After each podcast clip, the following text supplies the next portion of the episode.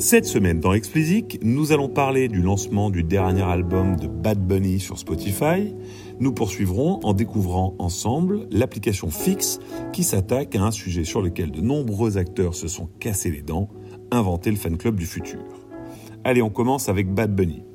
L'artiste portoricain a sorti toute fin février son troisième album. Si je vous en parle, c'est que l'équipe autour de l'artiste a eu la bonne idée d'utiliser le nouvel outil pub de Spotify, Marquee. Souvenez-vous, je vous en avais parlé dans l'épisode 42. Ce programme permet au label de payer pour envoyer des notifications à tous les utilisateurs de la plateforme qui sont susceptibles d'être intéressés par leur nouvelle sortie. Et j'ai bien dit tous les utilisateurs, qu'ils soient abonnés ou pas. C'est une petite révolution marketing pouvoir envoyer une notification à tous les auditeurs potentiels d'un artiste, le mettant ainsi à un clic de vos nouveaux titres, permet de toucher votre public sur Spotify avec une facilité impressionnante. Bien sûr, les utilisateurs sont en mesure de désactiver ces notifications, soit partiellement, c'est-à-dire uniquement pour l'artiste concerné, ou complètement, c'est-à-dire qu'il ne recevra plus jamais ce genre de notification. Nous l'avions déjà rapidement dit, mais ça mérite d'être répété, le ticket minimum est élevé. Il vous faudra débourser au minimum 5000 dollars. À cela s'ajoute un variable de 55 cents par stream. Disons-le, à ces conditions, ça ne sera accessible qu'à une petite minorité. Alors la question qui se pose est est-ce que c'est efficace? En a-t-on pardon pour son argent? Les plus malins d'entre vous ont déjà deviné, la réponse est ah oui, absolument. Un chiffre est particulièrement remarquable, Bad Bunny a placé 5 titres dans les 20 premiers du top 50 mondial et 3 dans les 10 premiers. Pas mal comme démarrage. Pour le moment, l'outil n'est disponible, me semble-t-il, qu'aux USA, mais ça devrait changer rapidement. L'accueil de l'industrie est mitigé car la perspective de devoir payer pour toucher son audience ainsi que les tarifs pratiqués ne sont pas de nature à réjouir une vaste majorité d'acteurs. Pour ceux ont les moyens, en revanche, Marquis va considérablement faciliter les choses sur Spotify. Deux choses seront à observer. Tout d'abord, quel est l'effet de Marquis sur le volume de stream à moyen et long terme?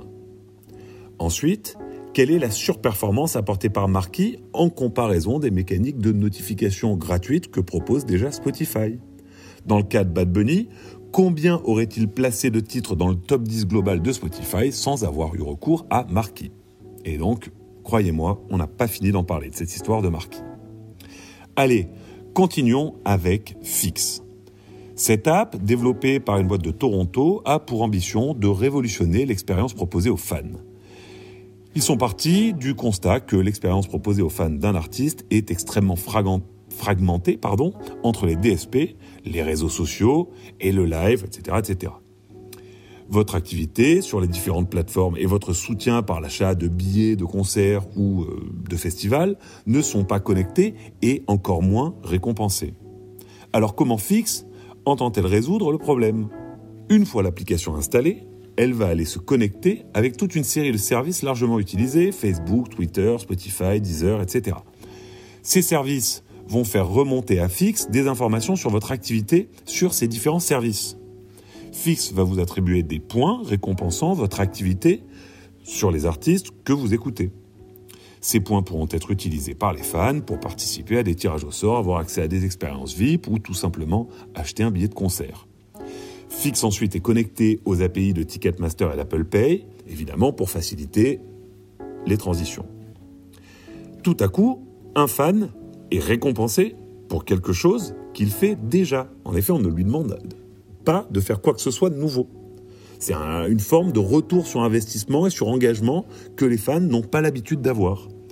Et ce qui est encore plus malin, c'est d'avoir poussé la gamification encore plus loin en proposant des charts inversés. C'est-à-dire ne classant pas les artistes, mais les fans.